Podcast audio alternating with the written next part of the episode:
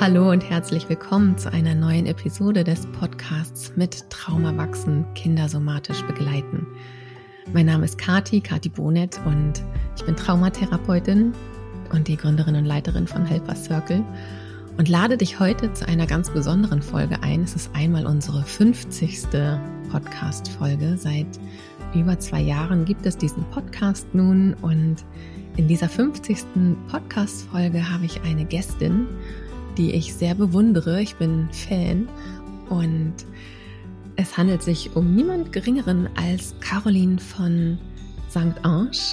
Sie hat auf Instagram das Profil Learn Learning with Caroline und wir hatten einen holprigen Start in unsere Begegnung mit äh, für unsere Podcast-Verabredung und wir hatten auch ein, holp ein holpriges Ende, du wirst es hören, und dazwischen ganz viel so wertvollen Austausch über Fixed Mindset, Growth Mindset und wir haben es mit Nervensystemswissen verbunden.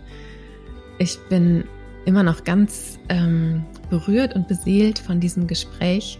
Hör gerne rein, was wir für eine Mischung aus Nervensystemswissen und Lernwissen zusammengestellt haben. Viel Vergnügen und gute Erkenntnisse wünsche ich dir.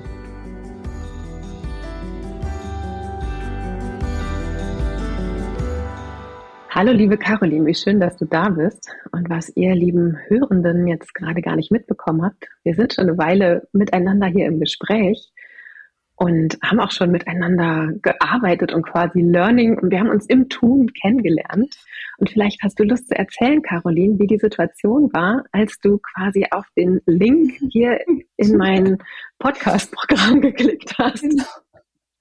Also die Situation war folgendermaßen. Ich hatte ähm, ein riesiges Drama bei Instagram, also jetzt nicht im negativen Sinne, aber trotzdem Drama. Äh, wenn bei Instagram was los ist, dann muss man sich das so vorstellen, dass wirklich im Sekundentakt neue Nachrichten bei mir ankommen. Und ähm, ich lese die dann alle und dann habe ich äh, wahnsinnig viele Stories gemacht. Ähm, es ging um ein politisches Thema, das regt immer viele Menschen auf. Dann hatte ich ein Tagesspiegel-Interview mit einem ganz tollen Redakteur. Der hat mir dann am Ende noch ganz viele Fragen gestellt, weil der noch nicht fertig war. Und ich musste den dann um 12.04 Uhr abwürgen, weil ich eigentlich um 12 Uhr bei dir sein sollte. Und dann habe ich panisch den Link gesucht. Dann hatte ich schon seit einiger Zeit nichts gegessen und getrunken. Ähm, war nicht auf dem Klo. Unten ist mein Baby äh, von jemandem beaufsichtigt, der das nicht wirklich gut kann und lauter Fehler macht. Und mit dieser Stimmung kam ich dann hierher. Und Gott sei Dank hast du völlig ruhig reagiert, erstmal gesagt, es gibt keinen Stress, es gibt keine Eile. Du hast Zeit, was ich toll finde, weil ich glaube, du hast auch keine Zeit, aber gut. Ähm, und dann hast du mit mir deine SOS-Übungen gemacht. Eben Übungen, die das Nervensystem beruhigen. Und das hat äh, so toll geholfen. Und ja, da bin ich dir sehr dankbar. Und daraus ist jetzt gleich entstanden, dass ich gesagt habe, deine SOS-Übungen muss ich auch unbedingt ähm, meinen vielen Eltern und Lehrkräften auf Instagram zeigen. So. Und jetzt starten wir und sprechen übers Lernen. Ganz genau. Ja, äh, übers Lernen. Da, darüber habe ich dich kennengelernt und äh, ich habe auch ein paar Podcast-Folgen gehört, die du in letzter Zeit aufgenommen hast und habe dabei herausgefunden, dass wir tatsächlich ganz auf ganz ähnliche Art und Weise ähm, gestartet sind. Ich habe auch als Schülerin super viel Nachhilfe gegeben, aus etwas anderen Gründen als du. Ich hatte äh, viele Gründe, nicht nach Hause zu wollen. Und ich habe mir dann äh, jeden Tag so viele Nachhilfen organisiert, dass ich einfach jeden Tag woanders äh, Mathe-Nachhilfe unterrichten konnte. Und habe da genau ähnliche Erfahrungen gemacht wie du, dass auch Fünfer-SchülerInnen äh, wirklich nachher auf eins standen. Ähm, einfach weil sich jemand für die Beziehung Zeit genommen hat und für Sicherheit gesorgt hat, den Stress rausgenommen hat und mit kreativen Methoden diese ja teilweise in erstmal unlösbaren Aufgaben doch lösbar gemacht hat. Und ähm, ja, da habe ich mich direkt ganz verbunden mit dir gefühlt. Und ja, vielleicht hast du Lust, mal deinen Werdegang da zu erzählen. ja. Ja, also ähm, ich kann das verstehen. Ich, ich wollte auch nicht mehr zu Hause sein. Ähm, ich hatte auch äh, kein, kein schönes Zuhause und deswegen habe ich mich tatsächlich selber in einem Internat angemeldet. Ich wollte nämlich wirklich gar nicht mehr zu Hause sein. Und ähm, dort musste ich dann aber Nachhilfe geben, weil ich musste vier Jahre Latein nachlernen und dafür brauchte ich Nachhilfe. Und dann hat der Schulleiter mich eben damals da so ein bisschen reingeschubst und hat gesagt, ja, wir organisieren die Latein-Nachhilfe, aber dafür musst du dann den jüngeren Kindern irgendwie Mathe, Deutsch, Englisch Nachhilfe geben. Und so habe ich das angefangen mhm. Und war dann einfach tatsächlich per Zufall echt erfolgreich und habe dann aber auch sofort dieses sowas gespürt, so ich muss das machen, ich will das machen, ich kann es gar nicht mit aus mit ansehen und aushalten, wenn Kinder äh, ihr Potenzial verschwenden. Ähm, das macht mich fertig. Und heute ist es immer noch so. Ich habe echt viel zu tun. Mhm. Ich habe zwei kleine Kinder und so. Und wenn mir Freunde erzählen von den Schulproblemen von ihrem Kind, da bin ich eigentlich ganz kurz davor, mich neben das Kind zu setzen und drei Stunden nicht mehr wieder aufzustehen, weil ich da, ja, habe ich auch so ein kleines Helfersyndrom. Und so mhm. habe ich das dann immer weiter gemacht und ähm, habe mir irgendwie mein ganzes Studium damit finanziert und später mein, mein ganzes Leben, weil ich irgendwie auch gar nicht so genau wusste, was ich eigentlich sonst machen soll, weil das war so das Einzige, was ich echt gut kann. Und alles andere ach, war für mich irgendwie auch so ein bisschen banal. Und ähm, ja, so bin ich dann dazu gekommen und habe immer weitergemacht und weiter und weiter. Und jetzt bin ich heute hier. Mhm.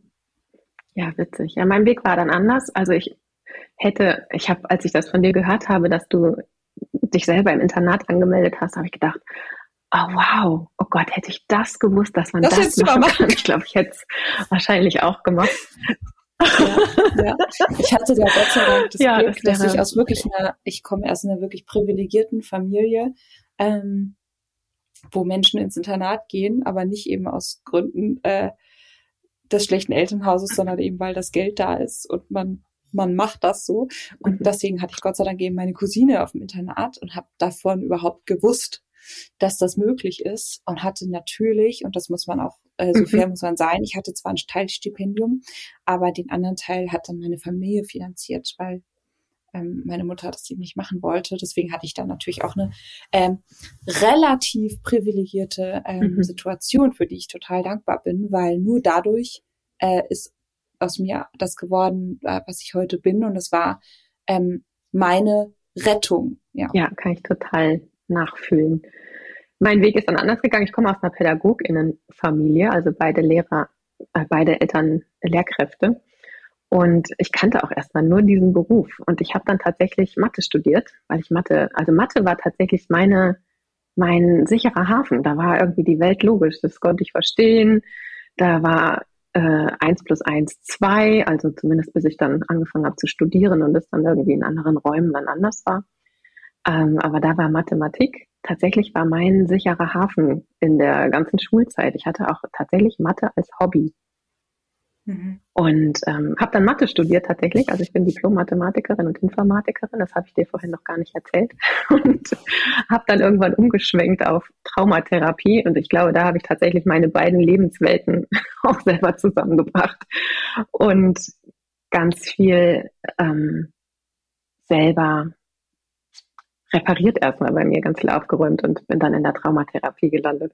Also ich glaube, ich bin sehr in einem Fixed Mindset aufgewachsen, um deine Begriffe mal, die du ganz viel benutzt, Fixed Mindset und Growth Mindset, äh, zu benutzen. Ich bin, glaube ich, sehr mit einem Fixed Mindset aufgewachsen. Auch es ging viel um Intelligenz und viel Leistungserbringung und äh, ich würde sagen Daseinsberechtigung durch Leistung. Ähm, und für mich ist mit diesem Begriff Growth Mindset wirklich wie so eine neue Welt aufgegangen und habe mich dann auch gefragt, wie ist es eigentlich damals bei mir gewesen? Wieso habe ich da keinen Zugang zu bekommen? Und vielleicht hast du erstmal Lust, äh, ja, etwas über diese Begriffe zu erzählen. Kennen mhm. ja vielleicht gar nicht alle, die jetzt hier heute zuhören. Ja, sehr gerne. Also Mindset heißt jetzt in diesem Bereich einfach nur, was ist das Ordnungssystem, mit dem ich Eindrücke, Informationen aus dem Außen bei mir in Ordnung. Und da hat eben eine amerikanische Psychologin, Carol Dweck von der ähm, Stanford University, hat da äh, zwei Enden eines Kontinuums herausgefunden, und zwar das Growth und das Fixed Mindset. Und das Fixed Mindset beschreibt Menschen, die sagen, entweder ich kann was oder ich kann was nicht. Ich bin so und so intelligent, ich habe die und die Fähigkeiten, die befähigen mich dann XYZ zu tun und ja, andere Dinge kann ich eben nicht. Und wenn mir was, mir was gut gelingt, dann ist das, weil ich intelligent bin. Und dann gibt es auf der anderen Seite die mit dem Growth Mindset, die sagen, meine Fähigkeiten sind veränderbar, wenn ich mich anstrenge, kann ich Neues lernen. Ich kann manche Dinge und manche Dinge kann ich noch nicht. Ähm, das ist deren Haltung. Und tatsächlich entspricht die Haltung des Growth Mindsets der wissenschaftlichen Wirklichkeit, was wir heute über das Gehirn wissen. Und früher hat man tatsächlich gedacht, dass das Gehirn sich in der Kindheit entwickeln kann und dass es dann, ähm, wenn man erwachsen ist, sozusagen fertig entwickelt ist. Aber früher hieß es auch, man kann dann später keine neuen Sprachen lernen, das funktioniert nicht und so weiter. Und heute wissen wir, dass das Gehirn bis ins hohe Alter diese Neuroplastizität aufweist ähm, und äh, die natürlich äh, abnimmt. Also die, diese, diese Fähigkeit wird zwar schwächer, aber die hat es bis zum Lebensende. Das heißt, wir können uns immer wieder auf neue Umstände einstellen. Es entstehen immer wieder neuro neue neuronale Verbindungen. Äh, wenn wir Verletzungen haben, dann kann andere Teile des Gehirns äh, was übernehmen, äh, was sie vorher nie gemacht haben. Und all das ist eben genau Beweis dafür, dass dieses Growth Mindset eigentlich der Wirklichkeit entspricht. Ich kann lernen. Ich muss mir Mühe geben. Ich sage immer, ich kann alles lernen. Ich brauche nur Zeit, Übung und eine gute Strategie. Und das ist doch auch das, was ich einfach in meiner Praxis immer wieder erlebt habe oder ehrlich gesagt durch die Bank weg erlebt habe. Und ich hatte da wirklich Kinder sitzen, wo man wirklich sagen würde, der kann nix, der versteht nix, ja. Ich hatte, ich hatte 14-Jährige, die nicht verstanden haben, was ein halbes ist. 16-Jährige, die nicht verstanden haben, was drei minus fünf ist, weil die da nicht die Vorstellung hatten, was, wie das, wie soll man das rechnen? Und mhm. sie haben es alle gelernt. Es hat echt viel Zeit und viel Übung und gute Strategien gebraucht. Aber sie können es lernen. Und das ist auch meine Hauptaussage, die ich eben Eltern mitgeben möchte, dass sie da ähm, nicht verzweifeln und die meisten haben viel, viel geringere Probleme, ja. Die meisten haben einfach nur mal eine schlechte Note geschrieben, äh, wo ich sagen würde, du, mit zwei Wochen mehr Lernen hättest du schon eine gute Note geschrieben. Aber äh, selbst wenn ich massive Probleme in der Schule habe, ja, also ich hatte Kinder, die hatten acht Fünfen auf dem Zeugnis, auch dann kann ich das alles lernen. Das ist, das ist einfach, schlechte Noten sind kein Stoppzeichen, mhm. ähm, sondern ich betrachte die einfach als Richtungsschilder, einfach als äh, Zeichen, ah ja, da muss was gelernt werden. Mhm, absolut. Gerade die Neuroplastizität des Gehirns ist da wirklich einfach Wahnsinn, also was sich dort entwickeln kann. Und das ist ja genau auch ne, einmal im Bereich kognitiven Lernen und gleichzeitig aber ja auch im Bereich, wenn wir Traumaarbeit machen. Also da arbeiten wir ja wirklich auch mit neurobiologischen Grundlagen und diese Neuroplastizität des Gehirns ist da wirklich einfach das Wissen, was dafür genutzt wird. Also die Synapsen, die bisher im Leben erzeugt wurden, die ähm, Fire and Wire, die, die neuronalen Wege, die sich vernetzt haben. Und es können eben lebenslang neue Synapsen erstellt werden und neue Erfahrungen gemacht werden. Und in der Traumatherapie ist das zum Beispiel, wir kreieren einen sicheren Raum. Es braucht einen sicheren Raum. Es muss sicher genug sein. Die Person muss sich sicher genug fühlen. Und das kann, es ist etwas sehr Subjektives. Und dann sind wir in einem neurobiologischen Zustand, der Wachstum ermöglicht, der eben das, äh, das Entstehen von neuen Synapsen ermöglicht und neue Erfahrungen wirklich im Körper etabliert, die dann auch zur Verfügung stehen können. Die müssen manchmal ein paar Mal wiederholt werden, aber manchmal ist diese Synapse erstmal da, ist sie da. Und das höre ich eben auch ganz doll raus aus diesem Growth Mindset bei dir, wo es ja, wenn es dann ums Lernen geht, ne? also wenn ich da jetzt mal mich konzentriere auf den Punkt des Lernens, wenn ich dort lebenslang die, die neuronalen Pfade geebnet wurden, äh, ja, du bist intelligent und entweder kannst es oder kannst es halt nicht. Also mit diesem Fixed Mindset, da braucht es halt, es reicht eine Erfahrung, die eine neue Synapse er, erzeugt. Und das finde ich zum Beispiel total toll, wenn ich mit Lehrkräften oder pädagogischen Fachkräften arbeite, die haben alle die Möglichkeit, diese eine Person im Leben eines Kindes zu sein, egal wo es herkommt, dieses Kind. Und sie können dadurch, dass sie in der Klasse so viele Men so viele SchülerInnen vor sich haben, haben sie so viele Möglichkeiten, so viele Menschen mit genau sowas zu erreichen. Sie können die eine Person sein, die wirklich die entscheidenden Synapsen ähm, entstehen lässt.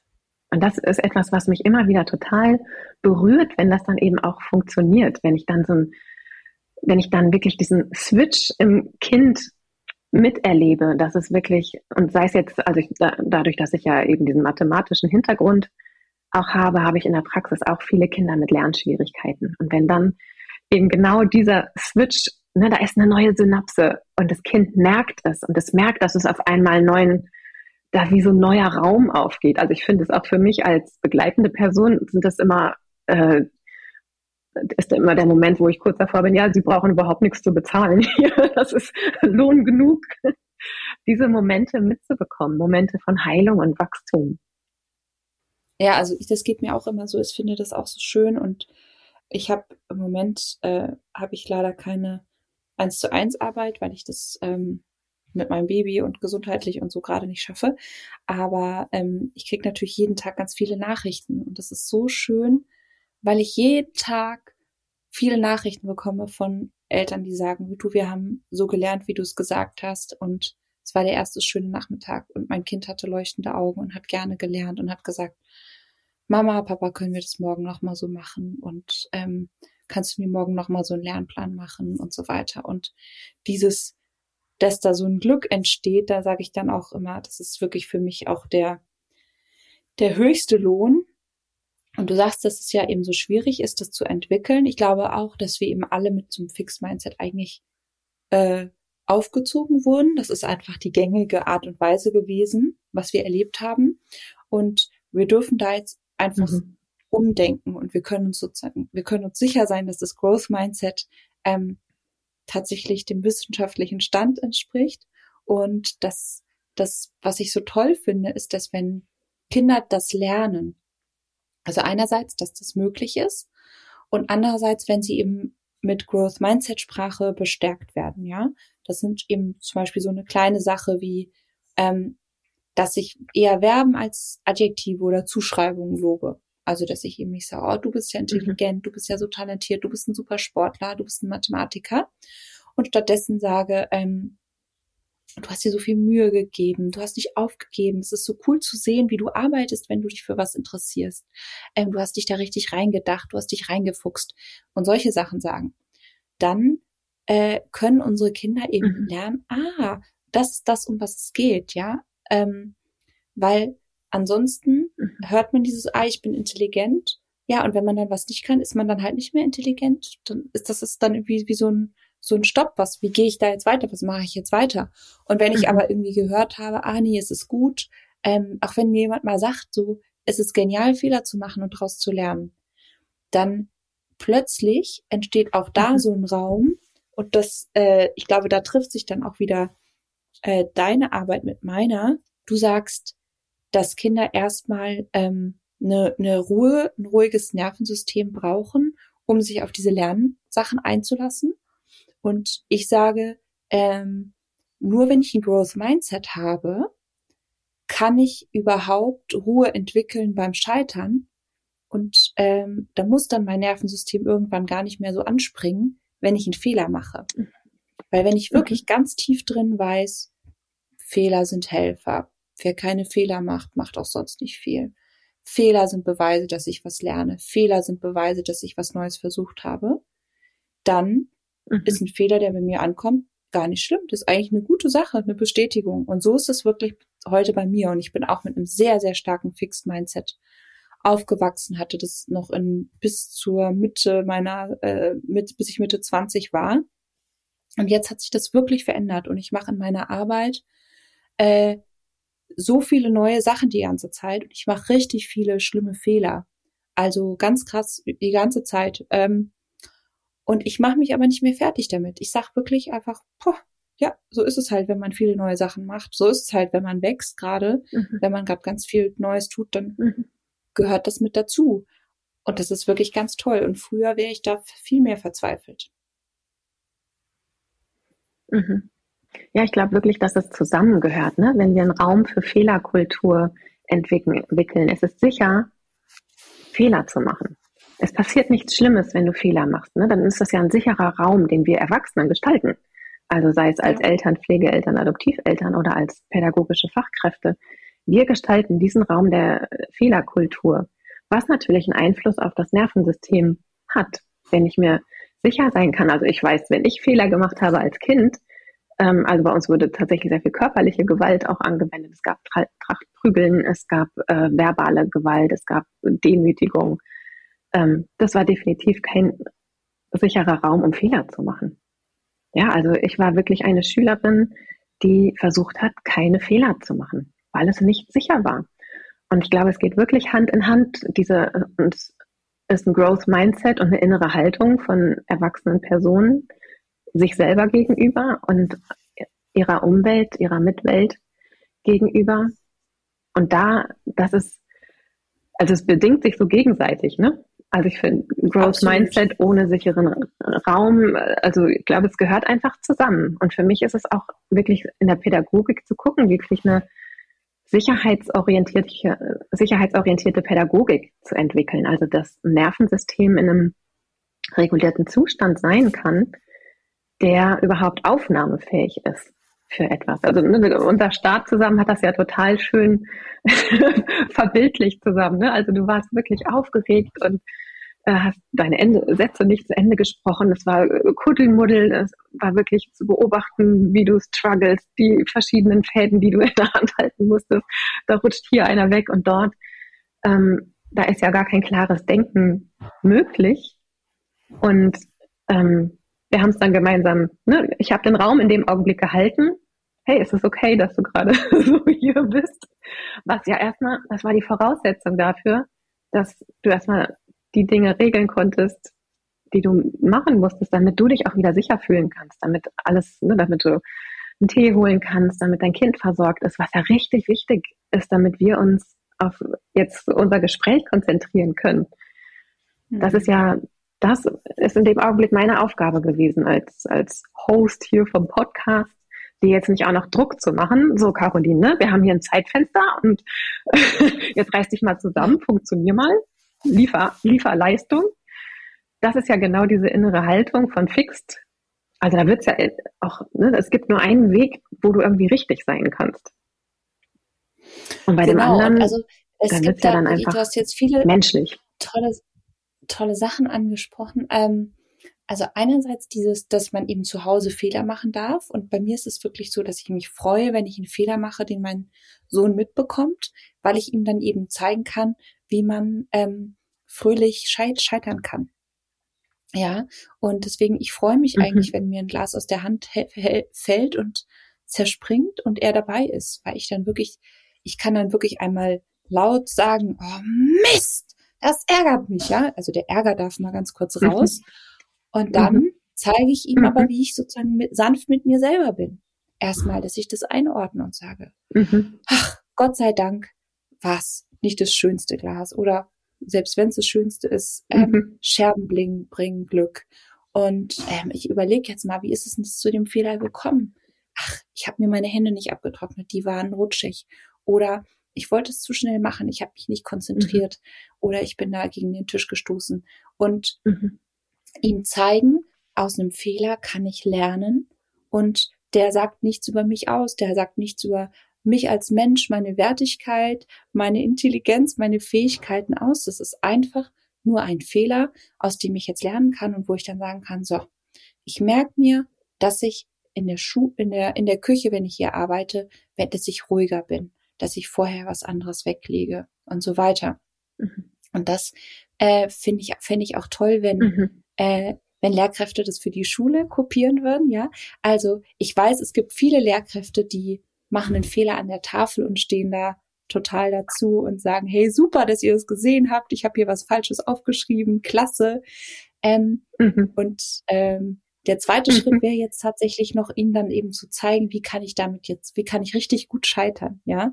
Äh, wer, wie, dass ich eben wirklich mhm. Fehler analysiere, weil Fehler sind ähm, die Wachstumshelfer schlechthin. Ja, das ist der absolute Dünger fürs mhm. Lernen. Und das Problem ist, dass die meisten Kinder mhm. überhaupt nicht aus ihren Fehlern lernen, weil Fehler in der Schule eben rot angestrichen und mit schlechten Noten geahndet werden. Das heißt, die sind mhm. mit Scham verbunden. Ich möchte die verstecken. Ich möchte nicht, dass Leute sehen, wie viele und welche mhm. Fehler ich gemacht habe.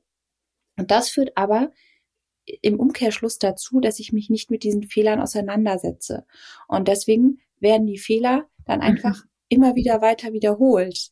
Und äh, wenn ich einen entspannten Umgang mit Fehlern pflege, dann kann ich mir das ganz in Ruhe anschauen, warum ich das falsch geschrieben habe äh, und kann sagen, ach Mist, ja, stimmt, da gab es doch die Regel, die habe ich jetzt vergessen.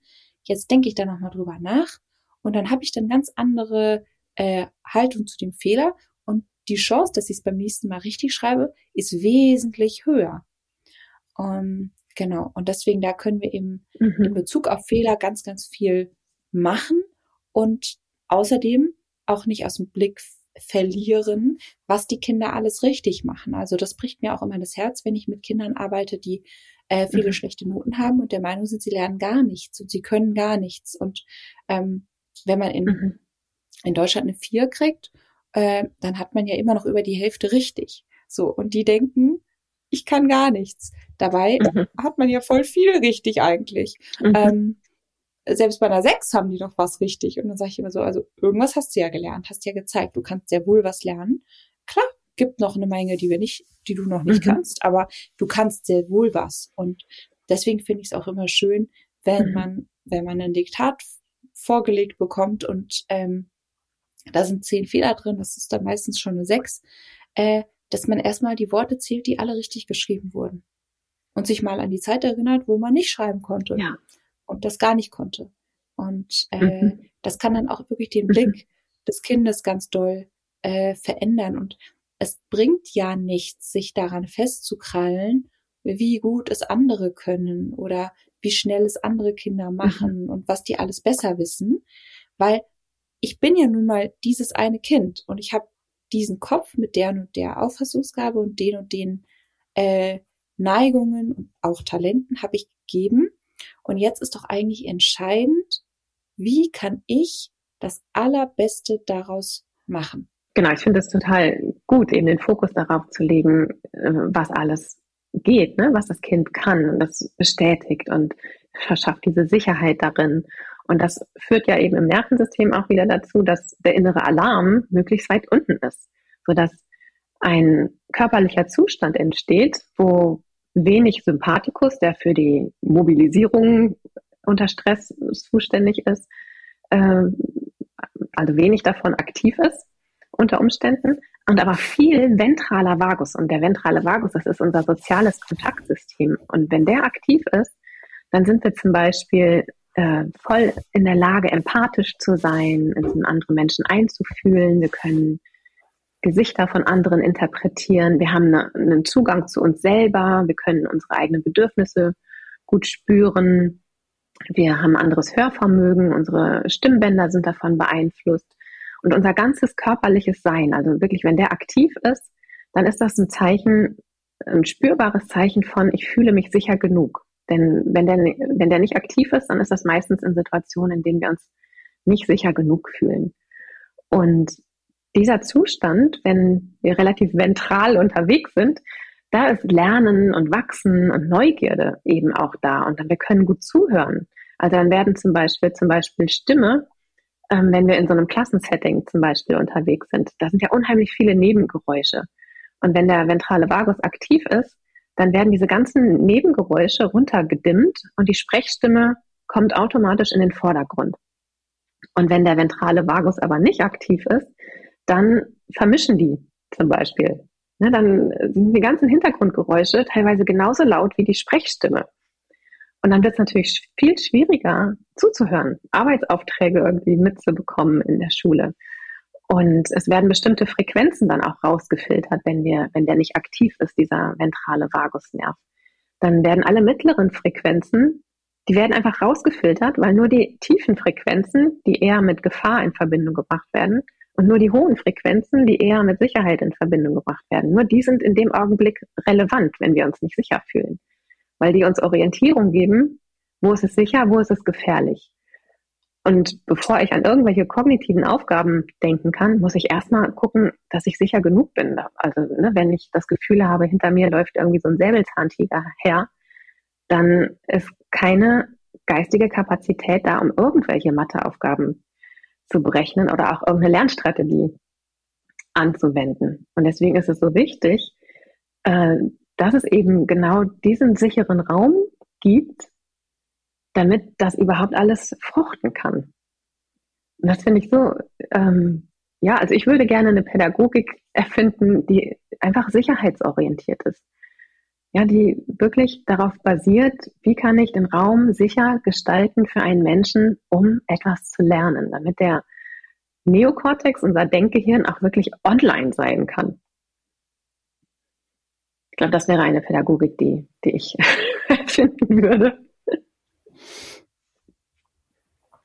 Ja, absolut. Und ich glaube, äh, es ist ja äh, auch nicht so, dass alle Kinder sich zu allen Zeiten in der Schule unsicher fühlen.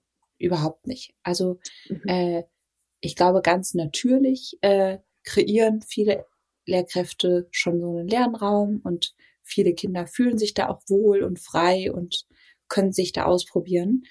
Ähm, ich möchte nur einfach, dass wir eben die Kinder, die es nicht tun, eben nicht aus dem Blick verlieren und nicht denen die Schuld mhm. geben daran, dass sie jetzt eben nicht aufpassen, weil sie einfach unaufmerksam und äh, faul und böse sind, so ungefähr, ähm, sondern eben diese Sachen mit einbeziehen, mit einrechnen, äh, auch Sachen, die zu Hause passieren, äh, nicht außer Acht lassen, dass eben jeder Mensch kommt ja immer mit seinem gesamten Pak Paket oder Gepäck, was er nun mal mit sich rumträgt, an Orte hin, ja. Und ähm, mhm. das sind das sind auch Sachen wie irgendwelche Neurodivergenzen, dass wir für die mehr Verständnis aufbringen und äh, ich glaube, da ist, entsteht auch so langsam was. Also ich sehe das so bei den, den Lehrkräften, die ich kenne, dass die jetzt so ähm, so eine Kiste bei sich im Klassenraum haben. Da sind Kopfhörer drin, damit es still ist. Da sind irgendwelche so kleinen Fidget mhm. Toys mhm. drin, mit denen man rumspielen kann.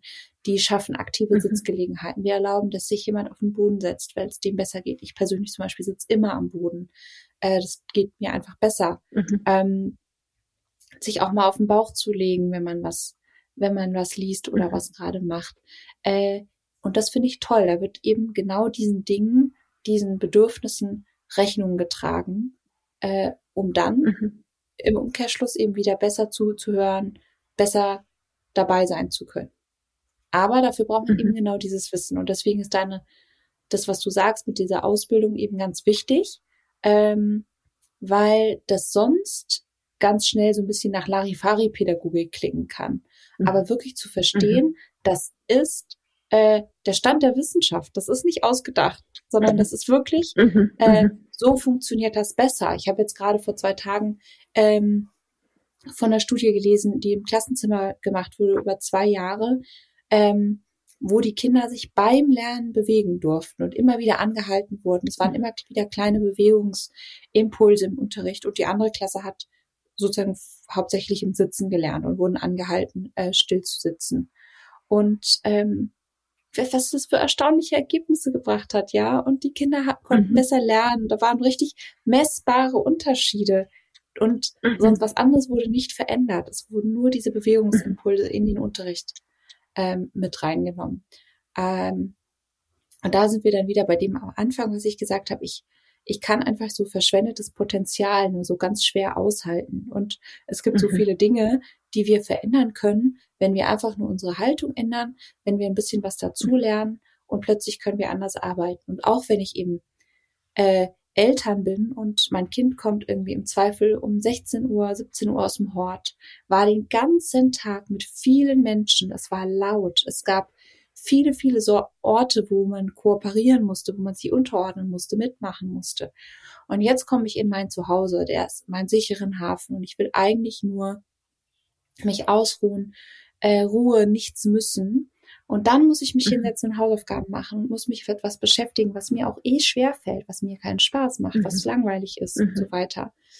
Äh, das wird schwierig. Und dann entsteht vielleicht noch mhm. Streit und man will auch eigentlich von Mama, Papa in den Arm genommen werden und stattdessen motzen die mich jetzt an, weil ich das alles so unordentlich gemacht habe und so schlecht und nicht aufgepasst und die mhm. Hausaufgaben nicht aufgeschrieben und mein Heft in der Schule vergessen und die Liste ist endlos.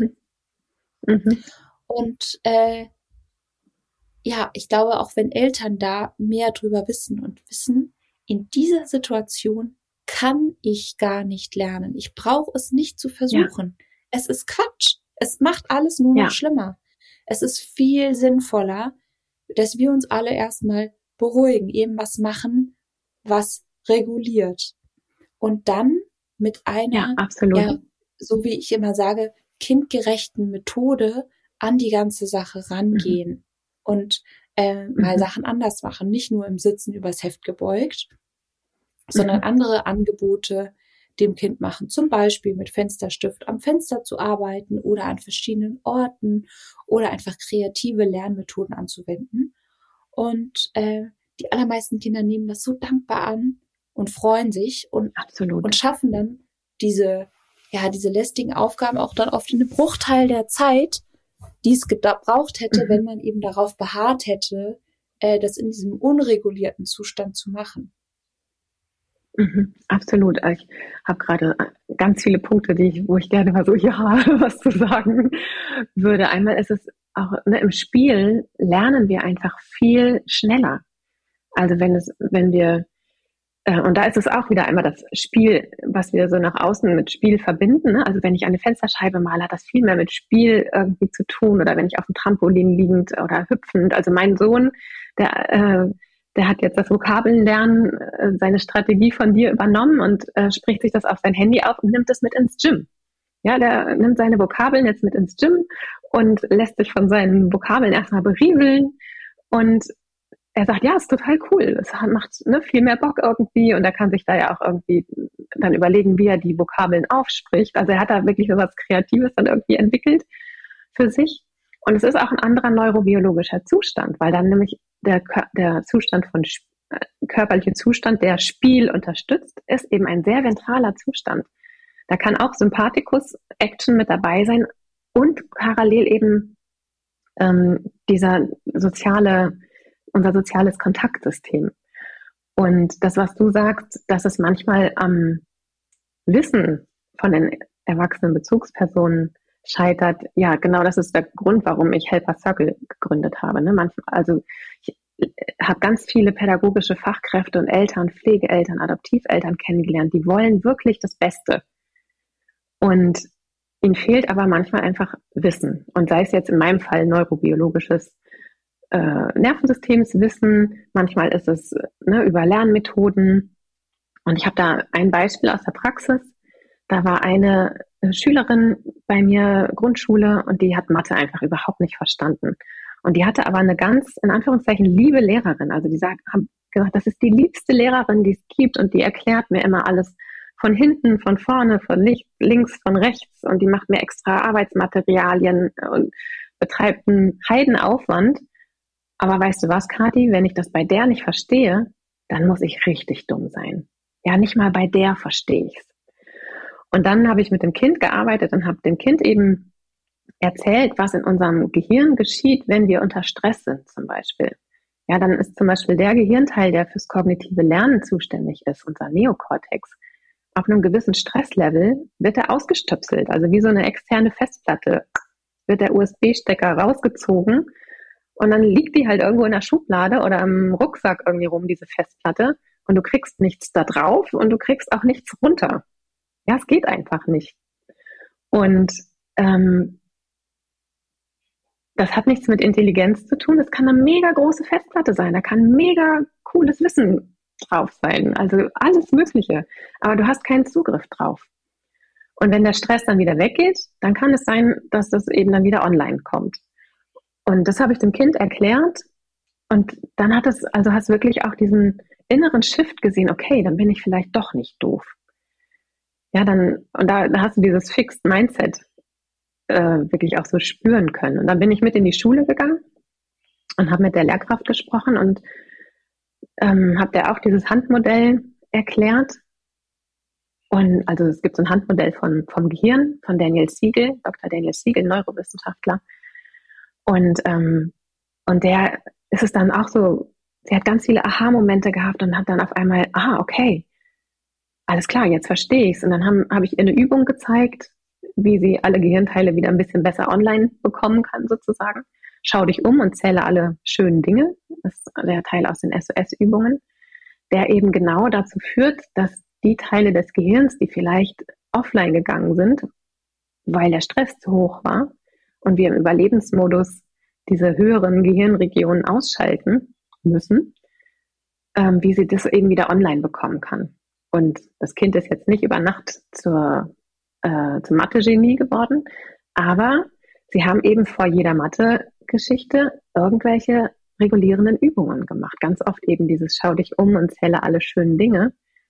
Und damit hat es wesentlich besser geklappt. Und das war, das war so ein schönes Beispiel dafür. Es braucht, also weil viele sagen, ja, Kinder brauchen einfach nur Liebe. Ja, viele sagen, dass Kinder einfach nur Liebe brauchen. Und äh, ich stimme da in Teilen zu. Und ich sage aber auch, dass sie noch ein bisschen mehr manchmal brauchen. Manchmal reicht Liebe einfach nicht aus. Manchmal braucht es auch noch Nervensystemswissen. Und jetzt gibt es eine ganz unvorhersehbare Wendung in diesem Podcast. Carolins Internetverbindung hat sich nämlich für heute irgendwie verabschiedet. Und ja, wir können die Folge leider nicht wie geplant fortführen oder gemeinsam beenden. Ich sitze jetzt hier gerade alleine. Schreibt mir aber doch mal gerne, wie euch diese Folge gefallen hat. Entweder bei Instagram unter dem Post oder schreibt es hier bei deinem Podcast ähm, Dienst deiner Wahl in die Kommentare rein. Schreibt uns eine Mail an feedback at helpercircle.de, ob ich Caroline vielleicht nochmal einladen soll.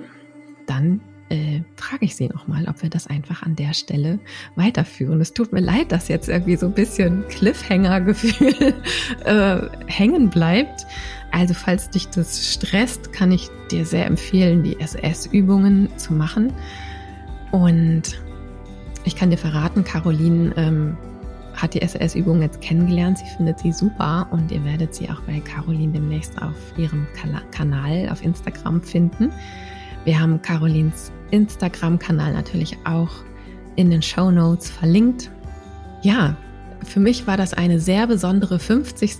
Podcast-Folge. 50 Folgen haben wir bereits aufgenommen und diese war jetzt wirklich für mich sehr, sehr besonders und richtig, richtig schön.